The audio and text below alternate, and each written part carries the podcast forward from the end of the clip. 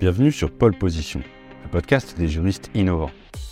Avec nos invités, on vous emmène à la découverte du nouveau monde des legal operations, aux confins de l'univers du contract management et dans les profondeurs abyssales de la compliance. Venez écouter des individus passionnants, présenter ces sujets qu'on ne vous a jamais enseignés à la fac, mais qui sont pourtant indispensables au bon fonctionnement d'une direction juridique moderne. Je suis Valère Sed, ancien avocat et j'ai le plaisir d'animer ce podcast pour Legal Pilot. Rejoignez-nous pour découvrir les dernières nouveautés sur les legal tech et des conseils pratiques pour faire décoller votre carrière juridique. Pour ce sixième épisode sur le thème de la formation initiale et continue des juristes et des avocats, j'ai eu le plaisir de recevoir Ambre Nataf, cofondatrice de Le Juriste de Demain, NK Kebede, directrice de l'ERAGE, l'école régionale des avocats du Grand Est, ainsi que Stéphane Baller, avocat of counsel chez De Gaulle Florence, qui est aussi l'un des fondateurs du DU Transformation digitale du droit et Legal Tech, diplôme universitaire Paris 2 Associates.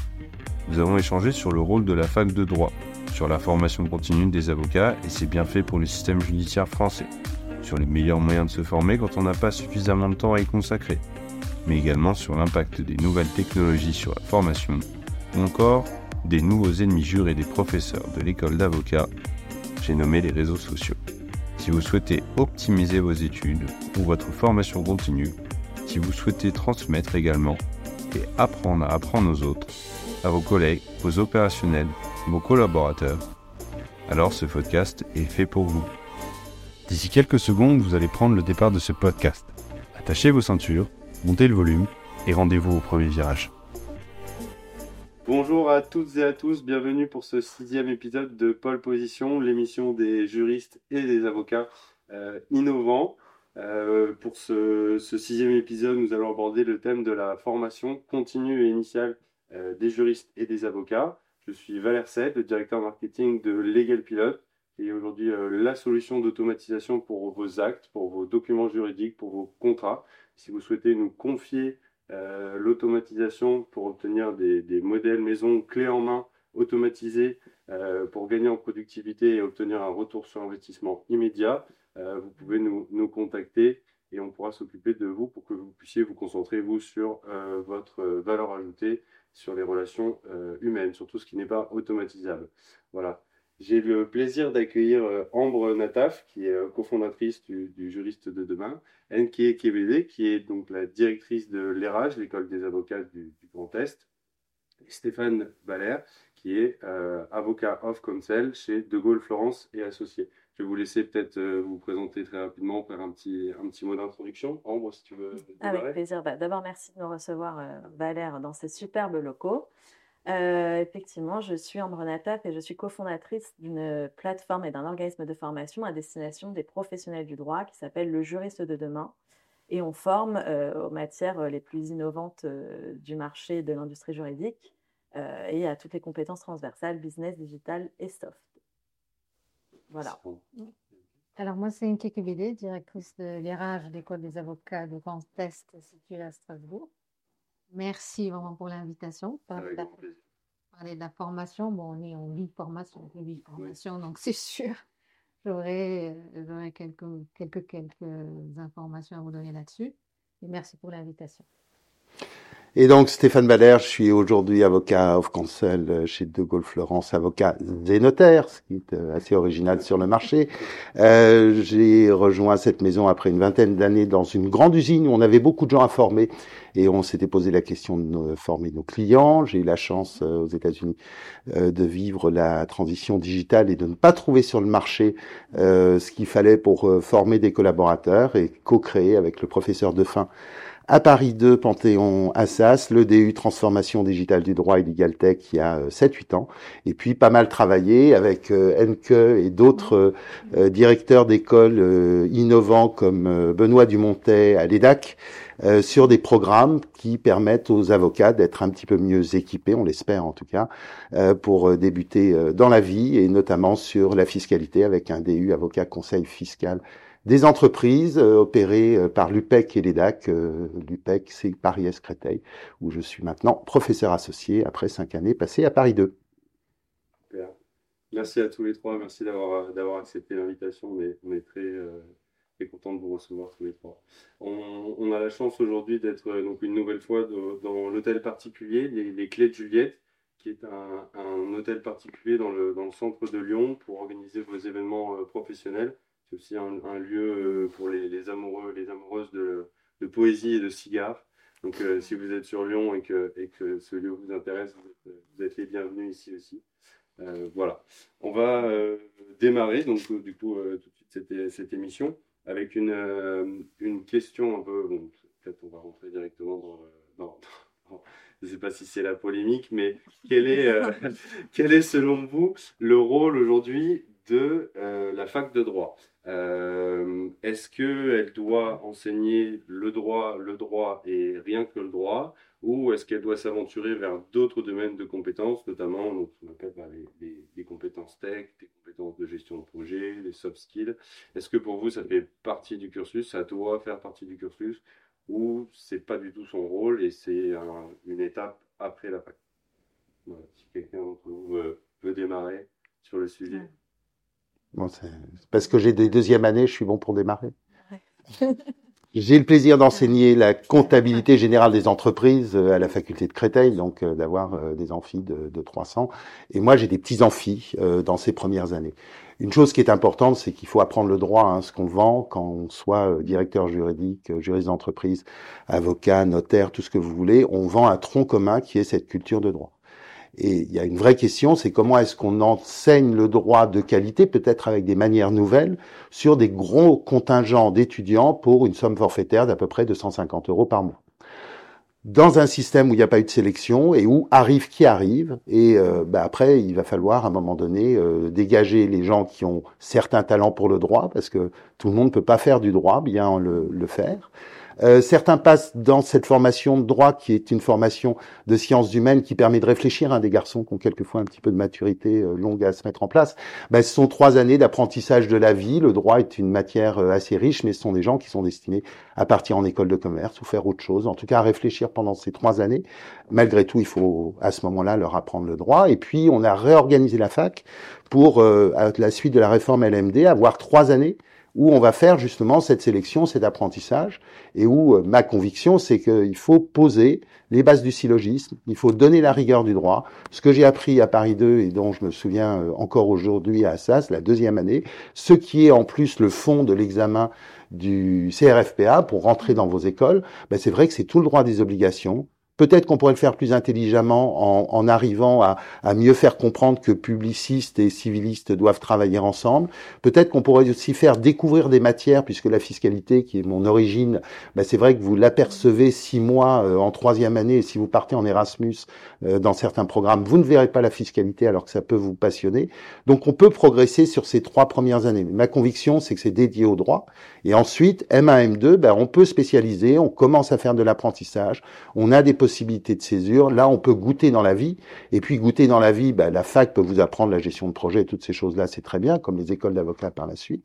Mais il y a aussi l'expérience, l'expérience associative, enfin, ce qu'on a pu apprendre dans des écoles de commerce pour un coût un peu plus élevé, mais après tout que l'école de commerce vous file la subvention pour créer votre association et que ça fasse partie de votre parcours pour rentrer dans l'école de commerce. Ou que l'on aime la fac, et moi je l'aime pour ça parce que j'ai pu bosser et financer mes études en travaillant, mais elle vous donne une autonomie et il faut aller chercher vos subventions. Et là, c'est beaucoup plus intéressant et on est beaucoup plus fier d'avoir créé son association en ayant cherché soi-même ses subventions, un petit peu fait des conneries pour apprendre, mais euh, après, oui, qui y ait euh, quelques éléments euh, électifs, mais je suis pas sûr que autre chose que le droit, en tout cas dans les trois premières années, soit une bonne idée. Et après, il faut quand même deux années pour un peu comprendre certaines spécialités.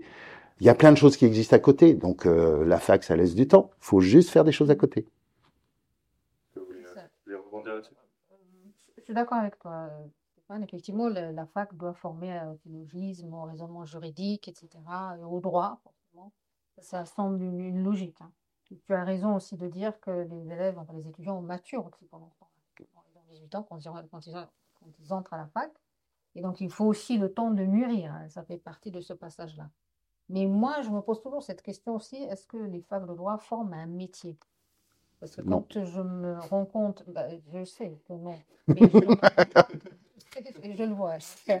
Et c'est un peu dommage, parce que quand je vois Ceux qui vont dans les écoles d'avocats, en réalité, ça doit représenter en 10% des étudiants en droit. Au mieux, 10% des étudiants. Et je me pose toujours la question, mais que deviennent les autres? Qu'est-ce qu'ils font comme métier? Est-ce qu'on les a formés à un métier? Et personne ne se pose cette question-là. Et je trouve que la fac de droit, oui, doit former au droit au syllogisme, je suis d'accord, tout ça. Mais par contre, doit aussi, peut-être aussi, moi je considère qu'on a une obligation. Quand on est directeur d'une école ou, voyant de fac, on a cette obligation, on forme des jeunes pour qu'ils puissent travailler. On ne forme pas de futurs chômeurs, on est d'accord. Donc, on doit se poser cette question-là. Et je pense, si la fac doit quand même faire un effort, même si la formation reste la même, de créer cette connexion avec les professionnels.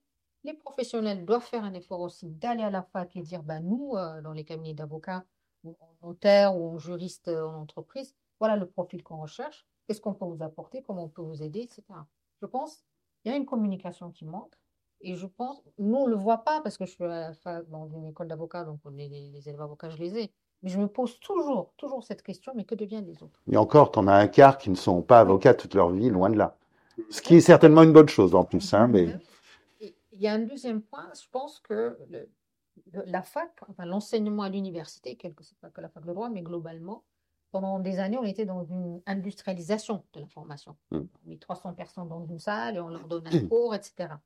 Mais je pense que bientôt, j'espère, tout ça va changer avec euh, l'intelligence artificielle, générative, etc. On va aller vers des formations totalement sur mesure, mais sur mesure vraiment par personne. C'est déjà le cas, on a, il y a des expériences qui ont commencé déjà dès la maternelle, etc., dans d'autres pays. Oui, avec la Khan Academy, par exemple, qui est très connue, qui est, une plateforme magnifique, qui a intégré maintenant ChatGPT 3, 4, et qui fait une formation vraiment de sur-mesure, de, la maternelle euh, jusqu'au bac, en gros. Et il y a aussi des initiatives en France qui existent. On va demain, quand ces jeunes qui ont connu une formation euh, sur mesure, euh, selon leur, euh, leur expérience vraiment très personnelle, ben, ne pourront pas aller dans un amphi à 300 personnes. Hein. c'est une évidence. Et, cette, cette, façon industrielle d'avoir conçu la formation au sens large avait un sens à une époque et aujourd'hui ne l'a pas. Donc, il faut que les universités, les écoles d'avocats, toute école, s'interrogent de savoir qu'est-ce qu'on peut demain. Qu'est-ce qui fait demain le juriste de demain? Alors, j'adore l'approche euh, d'Anke, vraiment. Euh, pour revenir à la question initiale, euh, à savoir qu'est-ce que le rôle de la fac de droit, je rejoins l'approche de bah, la fac de droit, son rôle, il est clair, c'est former les futurs professionnels du droit. Donc, des professionnels sur le terrain. Il y a aussi la question pour moi des, donc, des trois premières années qui sont quand même euh, là, euh, avec cette nouvelle sélection en master, etc., qui doivent construire un projet professionnel. Est-ce qu'ils ont assez d'informations sur le projet professionnel qui peut leur être proposé euh, En tout cas, bon, c'est pas si vieux que ça, mais à l'époque où j'étais en, études, c'était vraiment dichotomique, c'était juriste, entreprise ou avocat en cabinet. Ou magistrat. Ou magistrat, c'est vrai. C'était déjà, moi, pour moi, évacué, mais, mais c'est vrai, oui, oui, effectivement. Et, et, en réalité, c'est pas du tout la réalité euh, actuelle, en tout cas. On n'est pas du tout dans cette réalité. Euh, et pour moi, il y a un grand manque d'informations. Alors effectivement, euh, l'important quand même. Oui, voilà, maintenant il y a l'accès. Jamais eu autant d'informations aujourd'hui, de possibilités de stage. le premier grip, moi, ce serait un peu les parents, la famille, et pas uniquement la famille. Bah, ça dépend de votre parcours. moi, j'ai été éduquée dans une famille qui n'était pas du tout sensibilisée à cette, à cette voie-là. Et donc l'information, j'allais pas la trouver à la maison. Et c'est vrai que euh, on était beaucoup en attente euh, des, des, informations délivrées euh, par l'université. Et là, pour moi, c'est vraiment se dire, le droit, c'est le champ des possibles. Il y a vraiment beaucoup de choses à faire avec un diplôme de droit. et encore faut-il bah, connaître le champ des possibles. Et pour les questions maintenant, plus vraiment de formation et de, et de matière à proprement parler, évidemment, raisonnement juridique, pour moi, c'est le BABA. C'est vraiment le, le, le nerf, c'est vraiment le centre. Euh, mais par contre, les à côté sont tout aussi importants. C'est comme quand on a la génétique, on a, l'épigénétique. Bah, la génétique du droit, c'est la technique euh, juridique, le raisonnement, le syllogisme et ainsi de suite, l'histoire du droit. Euh, mais par contre, l'épi, pour moi, est tout aussi important et a une influence considérable sur la pratique du cœur. Et l'épi, c'est bah, la gestion de projet, les compétences business, les softs, beaucoup de soft skills aussi. Et maintenant, et on peut rien y faire, et voilà, ça, ça va, ça va, ça va pas plaire ou ça va plaire, mais ça changera rien, le digital et l'intelligence artificielle. Oui, oui. Après, tout est de savoir, est-ce que c'est à la fac de le faire ou pas? Je ne suis pas certaine. Parce que la fac peut sensibiliser éventuellement et les professionnels peuvent le faire, mais par contre, non, on ne peut pas faire du digital ou du soft comme ça en deux heures ou une heure, etc. Ça bah, prend du temps. Voilà, regardez quand même, est-ce que vous savez combien de temps d'enseignement on a à la fac? Dans un M1 ou dans un M2, hein, donc quand même la, top classe. On est à 320 heures. Dans une école de commerce euh, ou dans un DGCE, on est à combien d'heures en moyenne annuelle? Un millier. D'accord?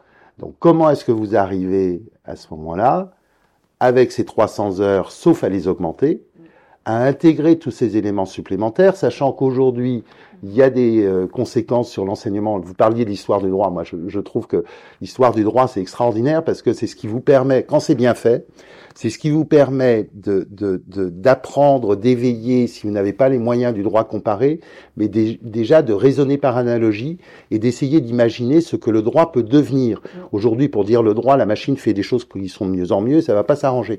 Par contre, l'enjeu, c'est qu'on apprenne euh, aux jeunes à avoir la gymnastique à partir du syllogisme qui va permettre de prédire le droit. Prédire le droit, c'est la socio, c'est ce qui est intéressant, c'est du comportement des foules, c'est du comportement des gouvernements, c'est de la finance publique, c'est de l'économie, c'est tout ça embrassé. Et c'est pour ça que c'est une matière qui est passionnante. Et l'histoire, si elle est bien décryptée, vous donne un petit peu cette envie. Ben là, même ces heures-là, on a du mal à les caser euh, si on veut arriver à faire un, un programme qui soit euh, de qualité et qui tienne en fait dans les maquettes et dans les budgets qui vont derrière au sein de, l'université. Deuxième chose, le choix des travaux dirigés. Combien est-ce que vous avez euh, de travaux dirigés et combien de matières à travaux dirigés dans un semestre? Vous en avez deux, trois maximum. Or, des, des, des apprentissages comme celui du digital, euh, par exemple, ou la gestion de projet, euh, un truc que j'enseigne moi depuis 20 ans, ça prend du temps. C'est-à-dire que la théorie, de toute façon, votre cours, il est imbitable, euh, même si vous le faites bien. La seule chose, c'est que vous l'apprenez par la pratique. Hein, on le fait avec euh, un peu tes étudiants et beaucoup euh, ceux des, des, élèves avocats de, de l'EDAC.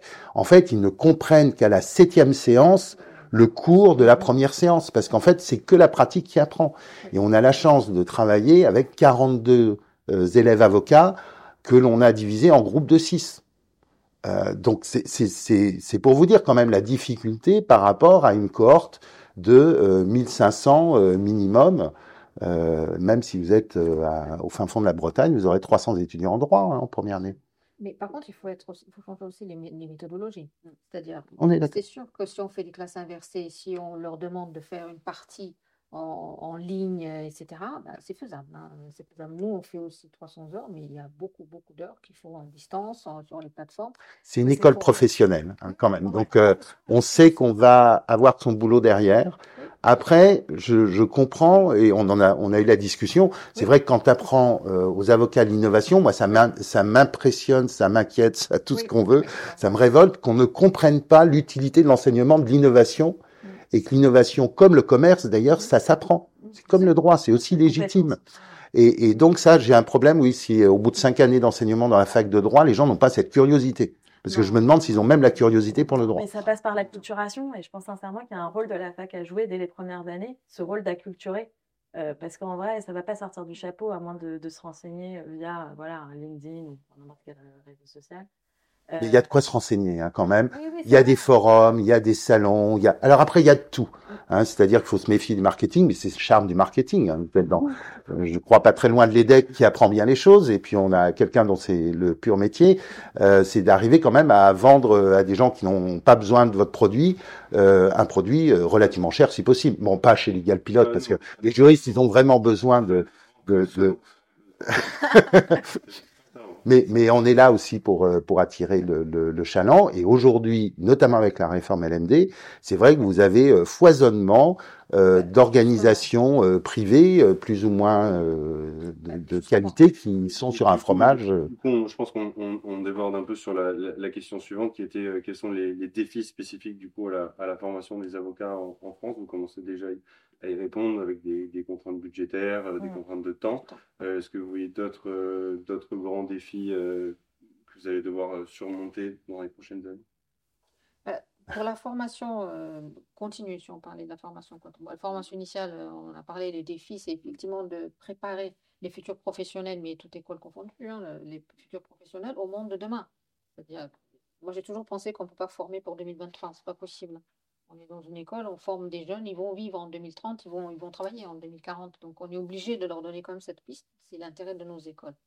Et le défi, c'est ça, c'est qu'on on a à l'entrée des élèves avocats, enfin, qui sortent de la fac, des étudiants qui n'ont jamais entendu parler ni d'innovation, ni rien du tout, qui ne sont pas du tout intéressés.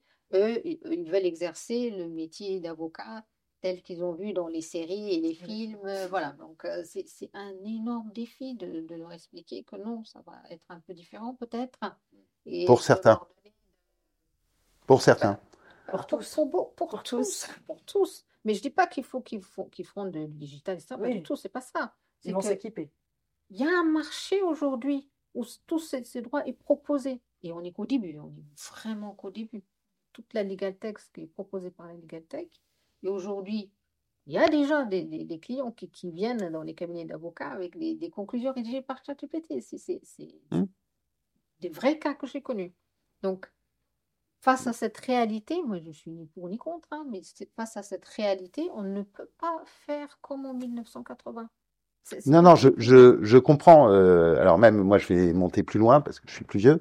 Euh, dans les années 70, on avait euh, les, les, avocats et les conseils juridiques qui se regardaient les uns en face des autres avec euh, toi tu vas au palais, toi tu vas pas au palais. Euh, donc il y a, y a, quand même une manière d'exercer qui est très différente. Euh, et c'est ce qui fait que certains sont plus ou moins heureux dans cette profession. C'est-à-dire, suivant la porte que tu ouvres, tu vas être quand même plus ou moins heureux. Et après, moi, j'ai quand même une, une question, c'est que la difficulté de former dans un tronc commun euh, sur un, un, ressort. Donc toi, tu couvres tout le Grand Est, c'est-à-dire aussi bien les avocats d'affaires qui vont travailler à Strasbourg, pas loin du Parlement, et qui vont vraiment avoir euh, une vue business et très contrastée, et puis le gars qui est au fin fond de Rivonvillers et qui a de tout et qui le fait très bien, qui a une utilité sociale et qui en plus gagne très bien sa vie et qui est très heureux de faire ça. Et donc, c'est comment est-ce qu'on arrive. Et puis, il y a même des juristes d'entreprise, puisqu'on sait très bien qu'il y a des gens qui euh, passent par euh, l'école d'avocats parce qu'on leur a dit que les RH, ils recrutaient que des avocats, et donc, fallait s'embêter pendant trois ans pour euh, enfin être juriste, ce qui, ce qui nous est rêvé. Donc, c'est comment, et, et c'est peut-être une analogie à regarder avec les études de médecine. Et contrairement à ce que fait le CNB, moi, j'allongerais plutôt que je raccourcirais, mais c'est comment est-ce qu'on arrive à former un tronc commun de médecins qui vont être généralistes, mais certains vont être cardio, vont être neurologues, le cabinet d'affaires, Cléry Gottlieb, De Gaulle-Florence, machin. Euh, non, d'autres vont faire ce métier, mais un peu différemment. De Gaulle-Florence, tiens, parce qu'on fait pas mal d'innovation et tout. Puis il y en a qui vont avoir envie de rentrer chez eux à Rigvire.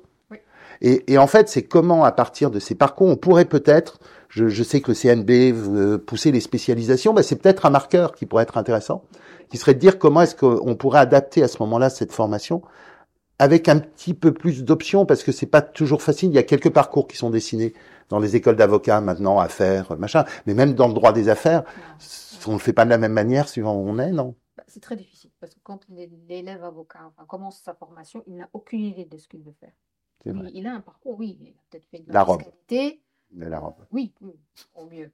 c'est déjà très bien mais il ne sait pas. Et moi, j'ai vu moi, des, parcours de publicistes qui sont devenus des pénalistes, etc.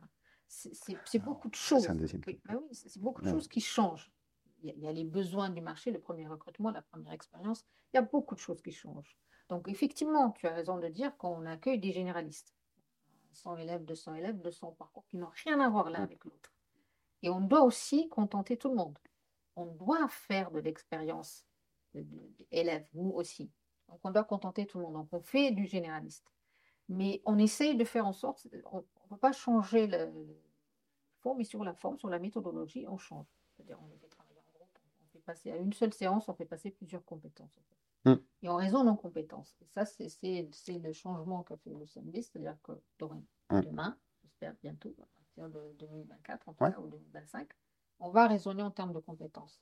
Donc, on, on s'en fout quel parcours on va faire s'il va faire du pénal dans, un petit barreau ou du fiscal dans un grand cabinet parisien.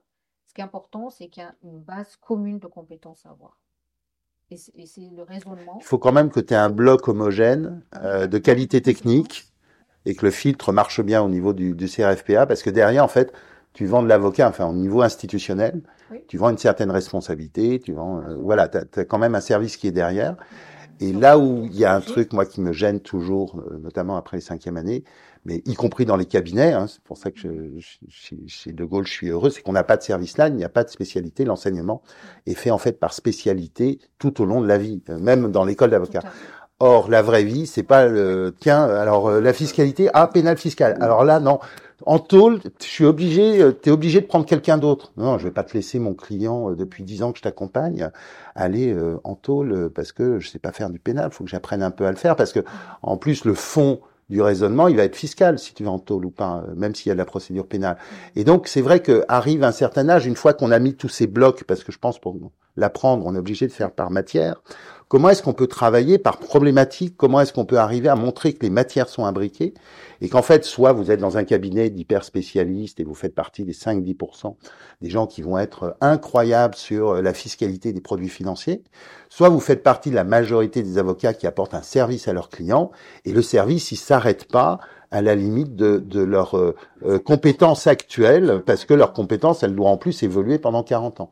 Et là, il y a une vraie question, c'est que je trouve qu'aujourd'hui, on n'apprend pas à apprendre. Bah, justement, ce qu'on fait, ce qu'on fait à l'école, justement, pour leur montrer qu'ils sortent un peu de leur zone et qu'ils sont capables de réussir quelque chose, c'est pour faire des exercices, on prend des thématiques euh, a priori personne n'a fait dans la promotion. Par exemple, on fait un exercice sur le droit des assurances. Mmh. Dans les pros, il n'y a personne qui a fait un master 2 en droit des assurances. Donc on prend exprès des matières qu'ils n'ont pas fait. Ils font comme s'ils étaient avocats, donc ils font tout process du début à la fin. Au début, bien sûr, ils disent J'ai fait droit des assurances, ça ne va mmh. pas marcher. On leur dit Mais non, vous savez raisonner, vous êtes juriste, mmh. donc vous êtes capable. Et à la fin, ils le font. Et c'est une question de, de, confiance, en fait. Mmh. Si l'école doit faire quelque chose, c'est créer cette confiance-là. C'est dire, c'est pas parce Les gens aient confiance en eux, en fait. J'ai fait que de la fiscalité ou j'ai fait un doctorat en droit pénal.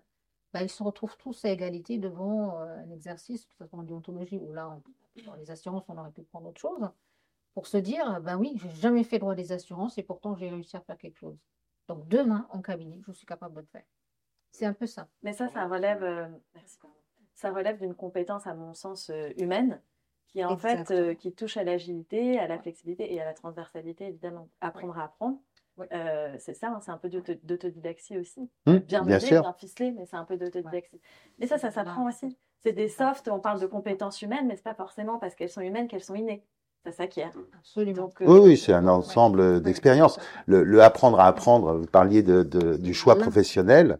Euh, c'est vrai que je, je, si je compare, alors moi je suis un peu ancien, hein, il y avait à peine Internet, euh, donc c'est vrai que ce que vous trouvez sur le, les métiers, c'était lié à votre famille, aux rencontres que vous faisiez. Hein. Moi, je voulais être vétérinaire parce que je vivais à la campagne et euh, je trouve que les animaux, c'est vachement plus sympa que les humains parce que au moins, vous avez l'impression qu'ils vous sourient quand vous avez guéri.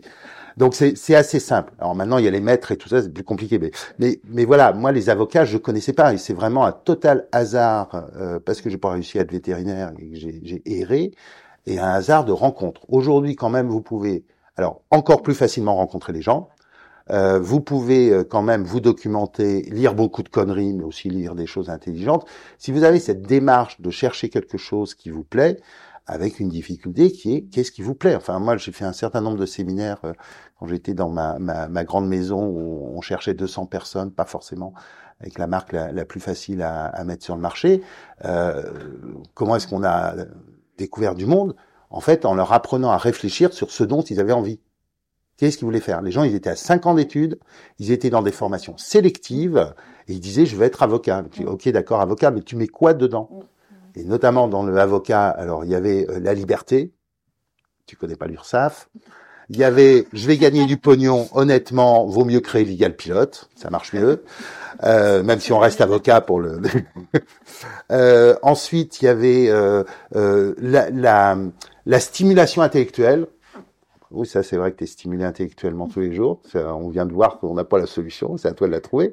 Et puis à la fin, il y avait les clients. Or, si t'as pas de clients, enfin, t'as pas de métier, en tout cas dans, dans nos métiers. Le premier truc, faut aimer les clients, faut aimer les boîtes, faut aimer les individus, faut aimer les enfants qui ont des difficultés, faut aimer les juges, faut, faut aimer tout ça. Sinon, on est malheureux. Et, et donc, bah, est-ce que euh, Enfin, on a, on a mal formé ces gens, mais là, c'est aussi bien les parents, les systèmes, le, le tout. Si, à 20 ans, même si on est insouciant, on n'est pas capable de se dire, mais en fait, qu'est-ce que j'aime? C'est très difficile comme très dur. Mais oui, mais, tu te poses la question. J'ai pas dit que tu as la réponse. Moi, j'ai toujours pas la réponse. Hein. Mais je mais je cherche.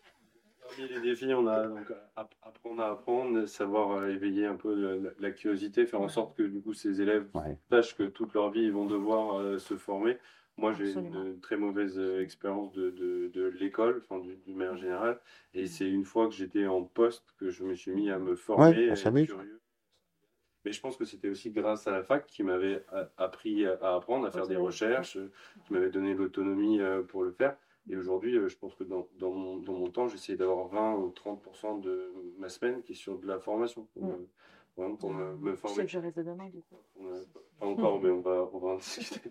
je, je, crois qu'on avait des, des, questions. Alors, je, je ah rappelle, euh, c'est l'intérêt d'un direct. Vous avez euh, ces, ces, super intervenants qui sont ici aujourd'hui et qui sont prêts à répondre à vos questions. Alors, on va, on va prendre, euh, je crois qu'on avait une première question dans le, dans le chat. Alors oui, on a une question de Déborah sur le chat sur la question de l'insertion professionnelle. Quel est le meilleur moment pour commencer à préparer l'insertion professionnelle dans les études? Alors, faut, alors quand, quand, vous allez aux Pays-Bas, euh, vous avez euh, des jeunes de 16 ans euh, qui travaillent dans la restauration, euh, qui, qui, font des petits jobs, euh, et pas uniquement pour leurs vacances, y compris dans, dans l'année, qui découvrent le, monde du travail.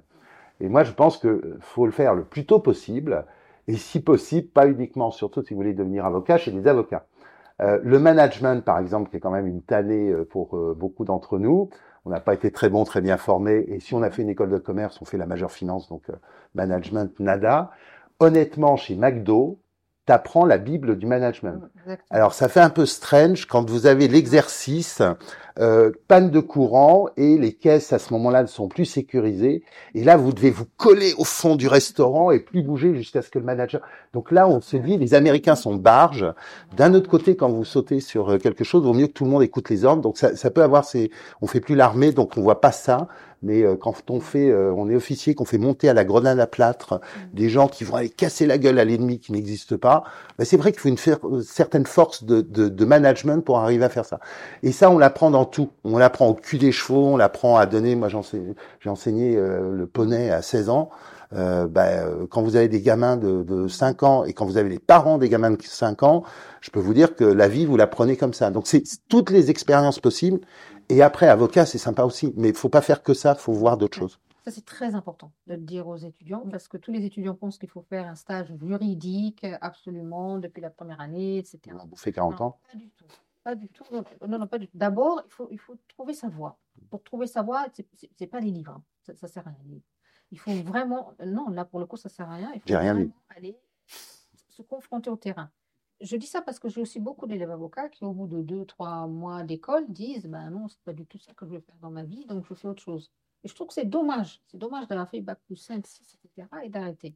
Donc, ce qui est bien, c'est que si dès la première année de fac de droit, effectivement, ces stages au McDo, moi, c'est presque un diplôme, soit sont, ah oui, puis tu gagnes ta vie. demain en cabinet. Non, non, non, sont valorisés demain en cabinet. Donc, les cabinets dont le, dont le recrutement pour les, pour les avocats, par exemple, bah, ils voient ce parcours-là. Donc, avoir fait euh, des vendanges ou euh, travailler chez En Alsace.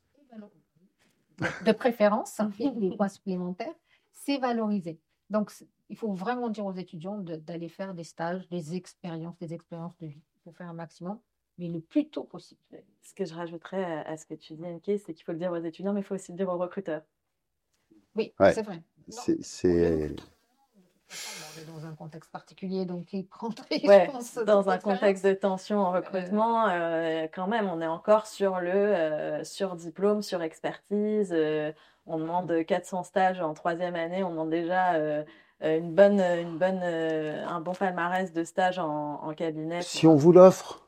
Ça, ça a changé. allez vérifier entre les annonces qui sont passées, les demandes de certains cabinets, la réalité. Vous savez, c'est comme le mariage. Hein. On adorerait euh, être avec euh, le prince charmant, pété de thunes, attentionné, intelligent, machin et tout. Et puis au bout d'un moment, quand on est célibataire euh, à 40 ans, on se dit bon, finalement, on, va un peu moins discuter. Donc il y a, y a, ça. Hein. Il y a le, méfiez-vous. Là, je dis aux étudiants, allez voir par vous-même. Écoutez pas ce que les grands disent. Et puis les cabinets, ils changent. Euh, quand vous avez, euh, donc il y a 6 ou 7 ans, chez Clary Gottlieb, aux États-Unis, il y avait un vrai problème de euh, female partner. Et donc, pour parce qu'ils sont assez visionnaires, et ils savaient que demain, de toute façon, même s'ils étaient très bons, on leur demanderait de remplir les cases RSE et d'avoir des equity partners femmes. Eh ben, ils ont identifié des jeunes femmes donc qui étaient en deuxième année, deuxième année, hein, pour en faire des partenaires dans euh, 5, 7 ans, enfin à la vitesse. Ils ont, alors non, ils les ont prises en deuxième année chez eux parce qu'il fallait les connaître hein, quand même. Mais après, je pense qu'ils ont dû euh, financer les études et les amener parce que ils avaient en fait à, se remettre à niveau. Et en fait, ils les ont mis dans un tracking d'association avec des coachs. Ils ont fait un truc super. Et tout d'un coup, bah, être une femme, c'est comme chez Vinci. Hein. Aujourd'hui, euh, une femme ingénieure, ça n'a pas de prix. Euh, donc les, les, modes changent. Hein. Faut pas écouter les grands. Euh, les grands, en plus, bah, faut, faut les comprendre. Honnêtement, moi, j'aurais pas eu euh, le temps. Ernst Young m'aurait pas donné cette opportunité de travailler sur la manière de, de sourcer les gens. Moi, je recrutais pas. Je sourçais. Je voulais m'assurer que les gens qui venaient dans cette organisation un peu spéciale, avec une stratégie originale, ni auditeur, ni lawyer, donc on était en train de créer un truc hein, qui n'était pas encore les, les ALSP ou, ou, les choses qui existent sur le marché. Donc pour bien comprendre ça et pas être malheureux à la machine à café, parce qu'en gros, un collab, ça vous coûte euh, de l'argent frère de formation si vous ne le gardez pas 3 à 5 ans. Il hein, euh, faut dire ça aussi, la, la vraie vie, on, on, forme les gens, en tout cas dans certains cabinets. Ben, en fait, vous, vous êtes obligé de, de, de, bien choisir et de faire bien choisir aux gens. Et, et, et ben, vous êtes obligé d'investir sur des formations. Euh, parce que bah, vos associés, de quoi ils se souviennent? Ils se souviennent de la formation qu'ils ont faite. Et puis c'est la plus belle parce que c'est celle qu'ils ont faite. Et puis à leur époque, comme à la mienne, il y avait deux facs qui s'appelaient Paris 1, Paris 2, et puis les provinciaux. Et puis les provinciaux, ils voulaient pas monter à Paris, ils s'en foutaient. La fac d'Orléans, ça n'existait pas. Il y avait Melun, euh, version de l'époque, c'était Sceaux. Mais euh, les gens de Paris 2 regardaient Sceaux. Euh, voilà, la Varenne Saint-Hilaire, euh, qui est devenue Créteil, tout le monde. ceux qui étaient s'en souviennent, mais ceux qui n'étaient pas, allez, ont jamais pris le RER e pour aller voir les, les, les trucs là-bas. Donc il y, y, a ça, hein, le, le, marché. Il faut que les jeunes aussi se renseignent et aillent voir dans les cabinets comment ça se passe, les opportunités, parce que les cabinets, ils ont des besoins et ils veulent changer pour certains. Et il y en a qui discutent actuellement. Le handicap, donc, il y a un des petites choses dont on s'occupait avec droit comme un H. Il y a cinq ans, on faisait la manche. Aujourd'hui, on est invité, j'ai le cas cette semaine, par un cabinet qui derrière nous a carrément invités dans son intimité sur le débat qu'ils ont en ce moment pour savoir comment ils vont y aller. On n'aurait jamais vu ça il y a quelques années. Et les gens, ils ont des vraies questions. Et moi, je, je, je respecte ces vraies questions. Et, et j'étais pas en train de dire, putain, c'est des cons, comment est-ce qu'ils se posent la question, est-ce qu'il faut y aller? Moi, je dis c'est extrêmement intéressant et, on, on, peut être vraiment extrêmement flatté. On a une, une vraie responsabilité de les accompagner. Et c'est vrai que moi, si j'ai choisi ça, c'est parce qu'en termes de management, je trouve que c'est un levier extraordinaire. On peut faire du bien du business et être meilleur manager. Après, c'est une responsabilité incroyable. Quand vous avez euh, en face de votre bureau quelqu'un qui, s'il n'est pas, euh, si sa pathologie se déclenche et pas dans quatre heures à l'hosto, avec vous euh, le 06 du Toubib euh, sur l'épaule et que vous devez gérer cette personne normalement, ben vous n'allez pas l'imposer aux gens. Hein. Il faut qu'ils le choisissent. Et, et, et, ça, en fait, c'est en train de bouger. Euh, on retrouve un peu d'humanité, mais après, quand vous avez 100 000 euros de rétro, vous avez 1900 à 2100 heures de, de, de, de chargeables par devoir, sinon le modèle ne tient pas. Mm. Donc, il faut aussi que tout le monde soit raisonnable. Hein. il faut se poser un principe de réalité. Et... Voilà, mais tout, toute cette information, elle est disponible si on va un peu la chercher. Il faut aller la chercher. Très bien. Je crois qu'on avait une, une, seconde question. Oui, on a une question de Sandrine dans le chat avec une remarque très intéressante, mais que je vous résume par sa question, qui porte sur euh, l'évolution des méthodes pédagogiques. Euh, comment on fait évoluer les méthodes pédagogiques pour apprendre différemment Comment est-ce qu'on fait évoluer les méthodes pédagogiques pour pardon, apprendre différemment, pour apprendre différemment. Ouais. Merci Pierre-Michel. Michel derrière la caméra. Alors ça, les méthodes pédagogiques, euh, on ne peut plus enseigner comme avant, hein, ça c'est sûr. Depuis à l'heure, tu dis euh, qu'il y a toutes les informations en ligne, etc. Mais on vit dans le monde de l'information. Il y a tellement d'informations qu'on ne regarde aucun. Ben oui, c'est ça la difficulté. Donc aujourd'hui, le défi, c'est de, de l'enseignement en général, mais je parle moi de l'école d'avocat que je connais, c'est comment retenir l'attention pendant 10 minutes. Hein d'un élève avocat dans, dans, une salle. Ben oui, l'attention, elle dure 10 minutes aujourd'hui. Donc, au bout de 10 minutes, il sera sur Instagram, euh, sur Amazon euh, ou autre. Puis une réalité. Je vais dans l'amphi et je regarde ce qu'il fait. Et le cahier des charges qu'on puisse donner à un formateur, c'est bah, il faut être plus attrayant, plus plus captif, plus captivant que Twitter ou Instagram ou etc. C'est dur. Bah, mais c'est la réalité. Mm. On, le vit, nous, on, sait, on sait comment on est, nous. la jeune génération qui arrive, c'est encore différent. On doit être d'abord à l'écoute du public. la génération a changé. C'est pas nous, pas du tout nous, du tout. Nous, on était assis pendant 4 heures, 5 heures dans l'amphi et pas le droit. Moi. On levait le doigt pour aller aux toilettes. Ah ça me plaisait, c'était génial. Et ben aujourd'hui, c'est pas du tout le cas. Aujourd'hui, on est dans, cette, dans ce domaine. Donc, on ne peut pas enseigner comment on a dû changer complètement. Moi, j'ai dû faire une formation moi-même en neuropédagogie pour savoir comment on enseigne aujourd'hui. Le premier défi, c'est capter l'attention. Et euh, les enseignements qu'on retient, les quelques informations en tout cas, c'est qu'on apprend mieux quand on fait. Donc, les élèves font. Et c'est pratiquement eux qui enseignent d'ailleurs. On a complètement inversé la situation, on fait des classes inversées. Donc, et surtout sur des matières comme la déontologie, on sait qu'ils n'ont jamais rien fait. Ils sont tous à égalité, ça on sait, on, on privilégie personne. Ben, on leur donne des exercices à faire, des cas, des, vraies, des situations à, traiter. Et c'est ils font tout par groupe. Alors, tout, tout, toute la formation est faite en groupe. Hein. Et là, en groupe, ils doivent résoudre le cas, mais c'est eux qui présentent. Donc, c'est un groupe tiré au sort euh, qui sort et qui explique le cas et qui présente et qui discute après avec les autres. Et l'intervenant, il est là juste pour coacher, diriger, dire bah non, là, vous partez un peu dans tous les sens. C'est plus un coach. Donc, il y a des méthodes qui existent, qui sont vraiment. Euh, aujourd'hui, on a la chance, hein, vraiment, avec l'évolution des neurosciences. On a quand même pas mal d'informations sur comment le cerveau apprend. Donc, ça, c'est déjà un, élément. Mais deuxième élément, c'est la réalité du monde digital où on est. Donc, mmh. euh, c'est à portée de main. Instagram est à portée de main. Donc, entre la formation euh, sur la déontologie et Instagram, lequel on privilégie? L'étudiant, l'élève, il est dans cette situation-là. comment on fait pour capter cette attention? C'est toute la, question qu'on a. Donc, on essaie de faire le, plus participatif possible, euh, qui est des enjeux. On fait beaucoup de tout en groupe euh, et, on doit tout, tout, tout changer, en fait. Là, je vous donne juste un exemple de méthode. Mais on fait aussi beaucoup de gestion de projet. Donc, ils gèrent beaucoup de projets, ils travaillent sur un mois, deux mois sur des projets qu'ils présentent. Et c'est eux qui sont mis en avant, en fait. Mm. Et moi, je pars du constat qu'il faut être attentif. Passer beaucoup de temps, discuter beaucoup avec les jeunes pour savoir où ils en sont, leur vie, comment, quelle est la priorité pour eux. La priorité d'Instagram, ben, j'ai dû les côtoyer beaucoup hein, pour comprendre. Et à partir de ça, on conçoit les, méthodes, on conçoit les supports, on conçoit tout derrière. Vous allez faire un compte RH, vous allez faire des cours sur bah, on des, devrait. Des panneaux publicitaires sur bah, les profs. Bah on, devrait. On, devrait. on devrait les associer, on devrait leur demander comment, comment voulez-vous apprendre. Ah. Un peu de, sélection naturelle, du coup, dans... parce que si l'élève passe son temps sur Instagram plutôt que d'écouter, je pense qu'à un moment donné, ça va se retourner contre lui. C'est aussi une question de motivation, de savoir ce qu'on veut dans la vie. Et que... Non, pourquoi? Pourquoi il va sur Instagram? C'est la question. Il ne va pas tout le temps, en fait.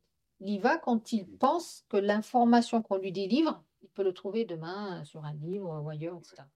Par contre, si elle a un vrai partage d'expérience, je prends le métier d'avocat, donc quand on a des anciens bâtonniers qui viennent partager leur histoire, ce qui leur est arrivé, etc., là, il sait qu'il ne va pas trouver cette information-là sur Google.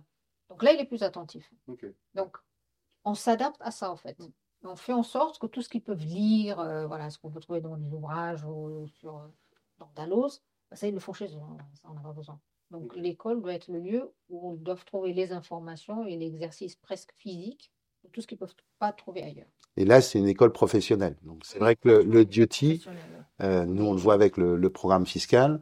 Euh, donc, l'idée, c'est en gros euh, l'ASCOL. Donc, avant que tu puisses visser ta plaque tout seul comme fiscaliste, il faut juste qu'on ait checké que tu as fait à peu près tout pour pas mettre les gens en difficulté, tes clients en difficulté, ni toi. Donc c'est vrai que là-dessus, euh, ben, il y a des fois, vous avez pas fait de TVA, pas fait de trucs comme ça. C'est pas à nous de faire un cours.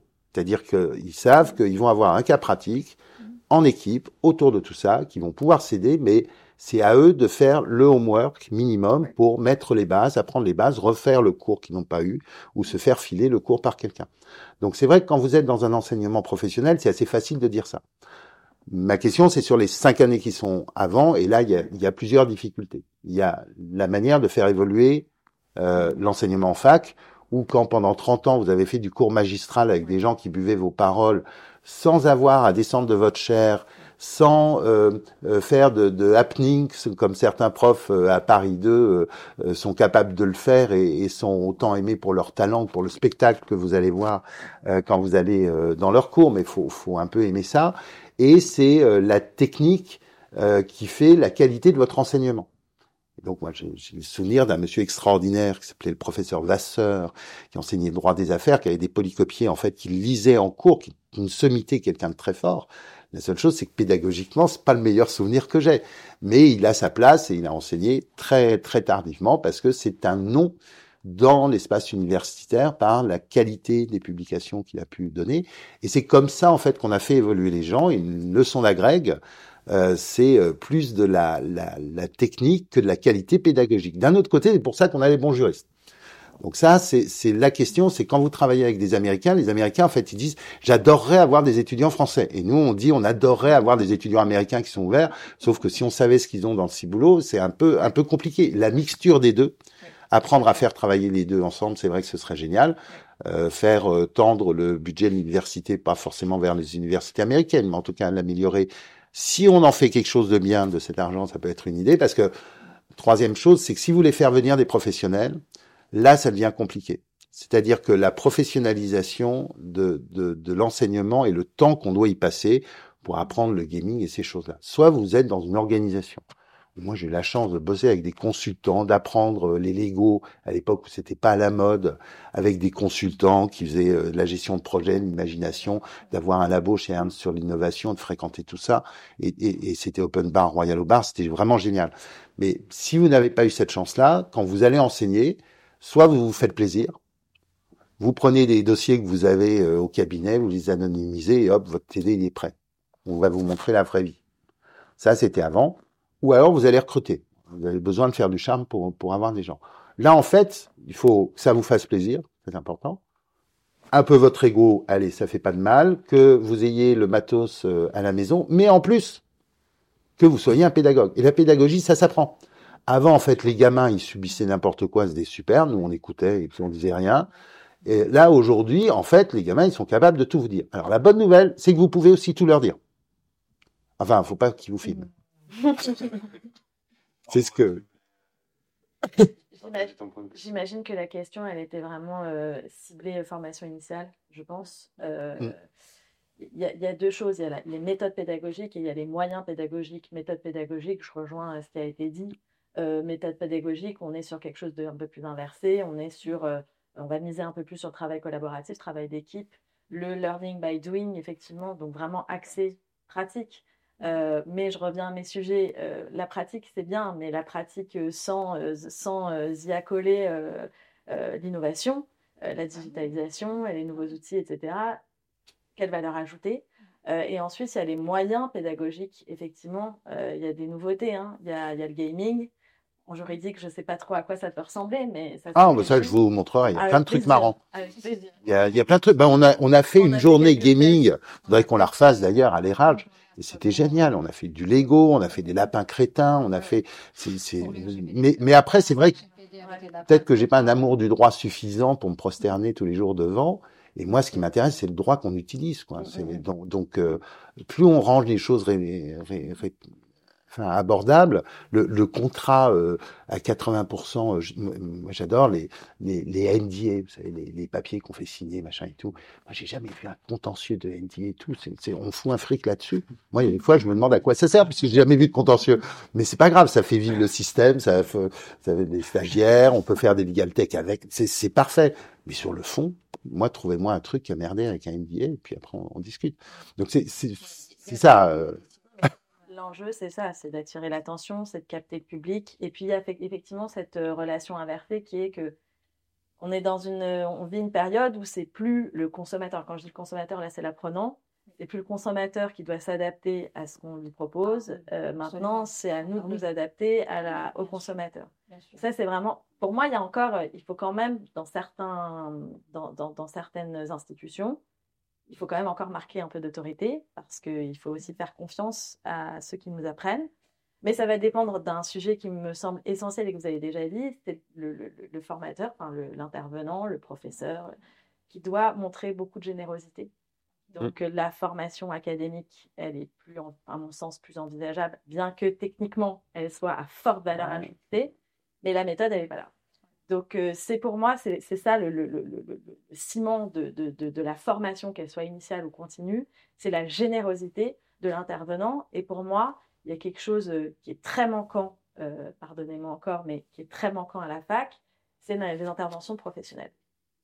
Il n'y en a pas beaucoup. Absolument mais, mais, mais je ne parle même pas de formation, mais ne serait-ce une rencontre. rencontre, une rencontre. Et, déjà, c'est précieux. De, et de lui dire, je reviens sur la première question qui a été posée tout à l'heure, c'est qu'est-ce que pour l'insertion professionnelle.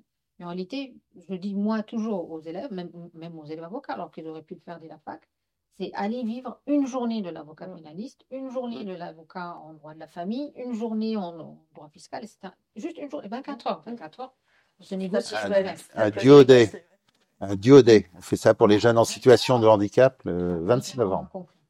On sait, on se projette, on se projette. Et ça nous, déjà, avant de parler d'insertion professionnelle, il faut déjà se, chercher soi-même et dire qu'est-ce que je veux faire? Commencez par ça d'abord, pas le CV. Avant le CV, ce qui est vous le plus important. Parce que j'ai vu tellement de gens qui sont partis dans des parcours, euh, ils ont suivi comme ça, et c'était des erreurs. Donc d'abord, qu'est-ce que, qu'est-ce que j'aime, qu'est-ce que je veux? Partez toujours de vos passions. Partir de ses passions c'est vraiment le, le, service gagnant. Oui, Donc, crois qu'on s'est tous écoutés là, du coup. oui, mais vraiment, c'est Non, je me suis pas du tout. Pas au début, hein. Non, pas au par, début, par éducation. Pour, euh... pour m'écouter, parce que j'ai quand même fait le, 7 ans de, de, droit, une formation de développeur web, 3 ans de développeur web. Et, euh, et aujourd'hui, je fais du marketing. Donc, je fais plus de droit, je fais plus de développement web. Et après, sans, sans ces, ces, expériences passées, je ne serais pas là où je suis euh, aujourd'hui. Ça fait euh, qui je suis donc euh, c'est aussi extrêmement important. Euh, là, vous mettez le, le, doigt sur un point où les, les, Américains, alors à part dans le droit, en tout cas dans le reste, notamment dans les sociétés américaines, on a vraiment un truc euh, à, à apprendre, c'est que les gens au bout de cinq ans sont d'abord des managers qui sont capables de faire plein de trucs. Et nous, on a quand même une tendance, y compris dans les boîtes, à part deux, trois, des, des L'Oréal ou des gens comme ça, à étiqueter les gens sur la, la technique et pas avoir des gens comme vous qui vont en fait évoluer avec différents savoirs et qui du coup vont pouvoir être le pont de connaissances avec des métiers qu'ils ont entre guillemets quittés. Mm. Et, et, et, en étant prêt à apprendre un métier suffisant. Et, ce que je trouve dommage, alors chez, chez, De Gaulle, on a la chance justement avec cette absence de service line de pouvoir avoir plusieurs vies et de pouvoir, parce qu'on est obligé de travailler avec des gens différents, être obligé à bien entendu être excellent sur sa matière, mais évoluer sur d'autres. Et dans le droit, c'est pas forcément naturel parce que vous arrivez dans votre ligne de service et puis vous êtes dedans et puis vous ne bouffez que ça et vous pouvez pas déborder. Euh, ou alors vous êtes dans un, petit cabinet où on fait tout euh, et tout. Et, et, la France, en fait, a cette vue très technique et pas forcément en vue potentielle d'évolution euh, très très soft skills et de capacité à absorber. Alors, je dis pas que demain on peut faire des fusées, lancer des avions. Hein. Là-dessus, les ingénieurs ils sont supérieurs aux juristes, il y a aucun problème. Euh, je, je, préfère. Euh, D'un autre côté, ben c'est vrai, là on va, on va avec euh, les frais à la rentrée euh, euh, sortir le, le, la maquette du, du premier M1, M2 en apprentissage legal engineer. Donc on va faire des, des, des comme vous, sauf qu'on va essayer de leur faire faire pendant deux ans pour qu'ils arrivent à choisir ce qui leur plaît. Mais moi, mon, mon rêve derrière, c'est que ça fasse des gens euh, dans les cabinets d'avocats et qui seront pas que legalops, pas des gens euh, qui viennent ici pour faire les tuyaux, ils font chier tout le monde, mais des gens qui vont participer autant qu'un autre euh, avocat au développement du, du, cabinet, même chose dans une direction juridique et puis pourquoi pas dans une direction commerciale chez Legal Pilote. Pourquoi pas? Bah, Ça, ça va être, en fait, il n'y a même pas besoin de le dire, tout le monde va devoir faire ça. On ne pourra pas, à l'avenir, on ne peut pas faire que du droit il faudra ajouter quelque chose. Bah, si, il y aura toujours 5% de la population euh, qui pourra faire que du droit. Oui, non, mais c'est ça. Ceux qui ont du talent, bah, beaucoup. beaucoup de talent. Dans, dans, le jury, il y avait des, ouais. justement du DU, qui avaient, pour un exercice en tout cas, créé un site internet. Hein. Ouais, c'était marrant. On ne les aurait pas mis face à cette situation, jamais ils auraient eu l'idée de dire tiens, je vais créer moi-même un site internet. Et, et la tête au départ n'était pas forcément enthousiaste. Et quand ils ont eu le timing, ils ont dit c'est impossible. Et c'est parce qu'on l'a déjà fait avant qu'on sait que c'est possible. Hein. Il y a aussi ça, c'est qu'il faut qu'on ait eu la fantaisie de faire ça. Enfin, tu connais beaucoup de gens qui ont créé des sites internet, toi?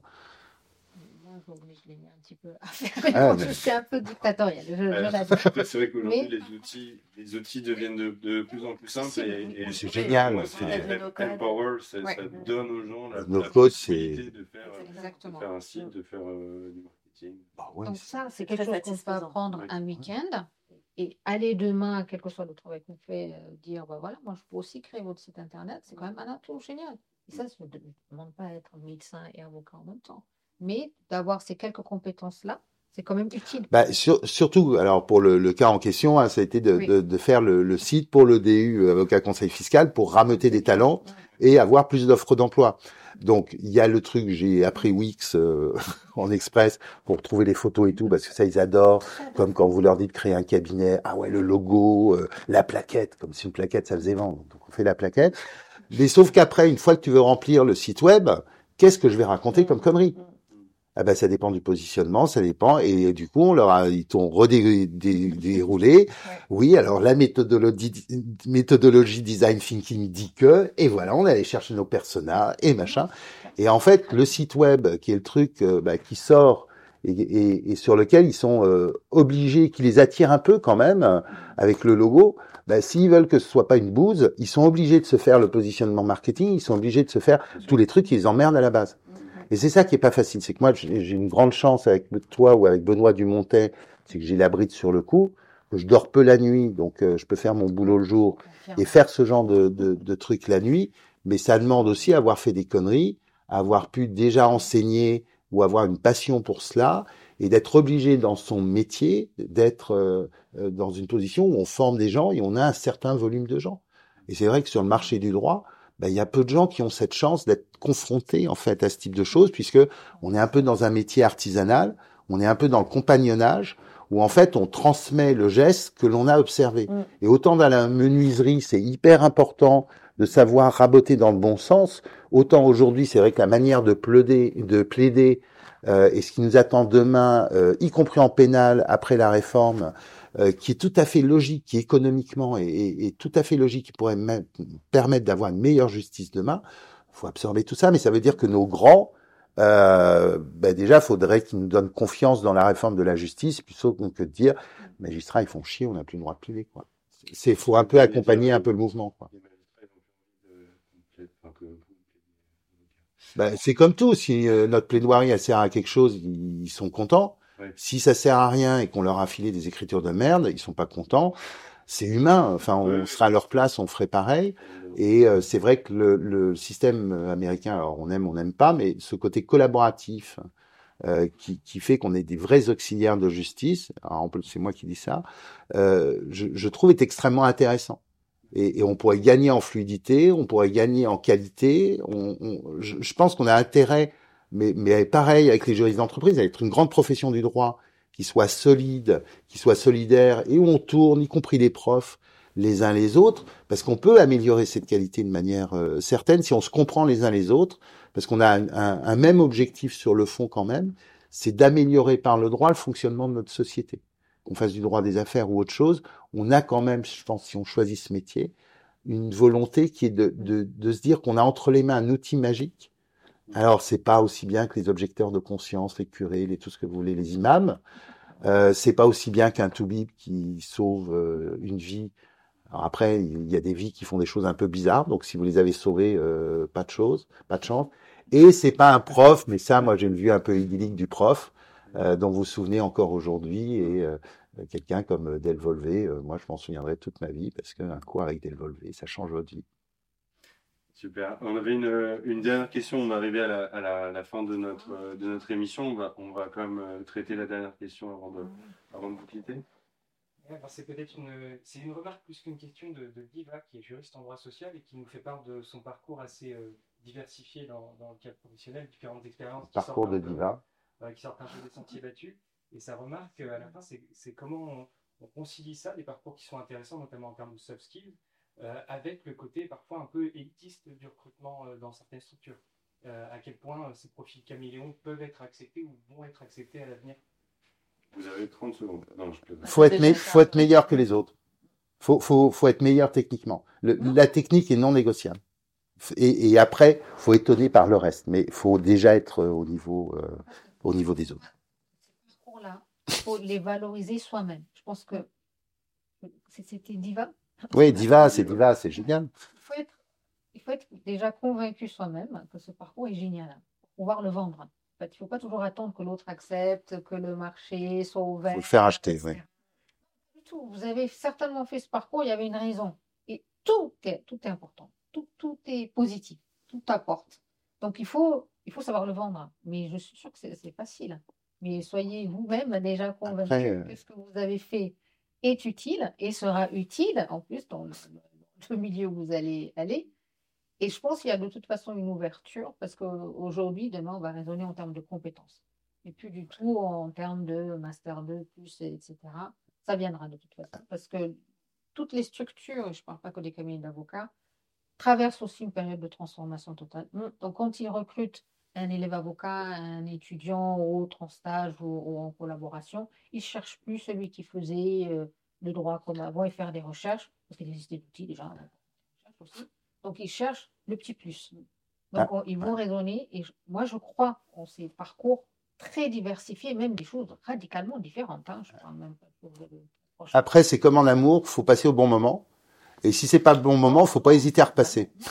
Si, si on y croit soi-même, si on trouve que c'est cohérent et que ça apportera quelque chose, eh ben, on peut le défendre. On vit, on vit une période de transition euh, et même dans le recrutement. Donc effectivement, mais, mais là, en l'espace de 2-3 ans, ça a changé radicalement. Peut-être un peu moins sur le, sur le secteur juridique, peut-être un peu plus... Euh, ah non, non, non, c'est un bouleversement total hein, en ce moment. Mais il y a encore, euh, je trouve, il y a encore une petite rétention sur le secteur juridique, notamment quand on va en entreprise. Mm. peut-être moins dans les cabinets d'avocats, mais je trouve mm. qu'en entreprise encore, euh, il y a, euh, y a cette, euh, cette vision un peu voilà, fermée. Spécialiste. Hein. ouais, mais pour moi, le recrutement, et ça a toujours été, c'est d'abord un rapport humain. Donc, je suis complètement d'accord avec, avec, avec ce que vous avez dit de se convaincre soi-même, convaincre les autres et valoriser grandement ce parcours-là et justifier ses choix aussi, c'est important. mais la transformation, de toute façon, a lieu et elle va que euh, accélérer au fur et à mesure. Donc ces profils-là, euh, comment on les appelle euh, Moutons à cinq lattes, c'est ça Moutons à cinq oui. seront nécessairement recherchés. Après, ils vont pas forcément fitter avec, avec tous les postes, mais en tout cas, ce sera forcément recherché. Il faut falloir tirer un petit peu son épingle du jeu. Et puis, recrutement juridique, c'est un, recrutement. On en parle depuis un moment, hein, quand même, des moutons à cinq pattes. Donc, ils ont les pattes qu'on poussait. Hein, il y en a même qui sont à la retraite. Voilà, donc. Euh... donc euh, moralité, les gens n'ont pas forcément tous conscience. Créez votre job. On a, on a tous quelque chose à, à, vendre. Créez votre job. C'est important d'apprendre à se, à se vendre. Vous n'avez pas forcément un produit, un service, mais vous, vos compétences, ce que vous avez allé apporter. Le, le métier d'avocat, ton fonds de commerce, il est là. Donc, si tu es nul, tu te regardes dans la glace, tu as le fonds de commerce devant toi. Ouais. Si tu veux être bon, il bah, faut que tu t'occupes de ton fonds de commerce et soyez bon vendeur aussi et soyez, euh, soyez bon en marketing, soyez bon en plein de choses. Soyez, soyez bon tout court, un, homme bon, c'est bien. et donc, euh, bah, pour vous former, vous avez notamment bah, ces, ces, CDU, ces écoles euh, de, de, de, formation des avocats, et, et une plateforme du, du, juriste de demain qui vont vous permettre d'acquérir ces compétences annexes. Merci euh, à tous les trois. Malheureusement, on, est, on a déjà euh, le, temps passe, euh, passe très vite. On a déjà déjà fini fini l'heure. Merci à tous les trois d'être venus. C'était vraiment un grand plaisir de vous, de vous recevoir. Merci à vous tous derrière la caméra qui nous avez qui nous avez regardé aujourd'hui. Merci à, Pierre Michel et à, Guillaume qui étaient à la, à, la, technique, si je puis dire. il n'y aura pas de pas de pole position pour pour l'été. On prend, on prend des, des petites vacances. Donc euh, retour en retour en septembre avec euh, potentiellement deux euh, potentiellement deux émissions en septembre avec la conduite du changement avec avec PwC qui est client et partenaire de la solution Legal Pilot et, et un épisode sur bah, sur les legal operations ah. avec avec Christophe Diver avec Delphine Bordier et avec un représentant ou une représentante de Calam, euh, de Legal Ops Company. Voilà, donc on vous donne, euh, on vous donne rendez-vous en septembre et on vous souhaite de, très belles vacances. Et merci encore une fois d'avoir été présent aujourd'hui. Merci, Valère. Merci. à vous. Bonne journée. Au, revoir. Au revoir. L'épisode est maintenant terminé. J'espère qu'il vous a plu autant que ça nous a plu de l'enregistrer. Si c'est le cas, vous pouvez le partager au plus grand nombre ou nous laisser 5 étoiles sur Apple Podcast. En attendant le prochain épisode, pensez à vous abonner et rendez-vous sur legal-pilote.com ou sur notre page LinkedIn, toujours plus de contenu pour booster votre carrière de juriste. À très bientôt.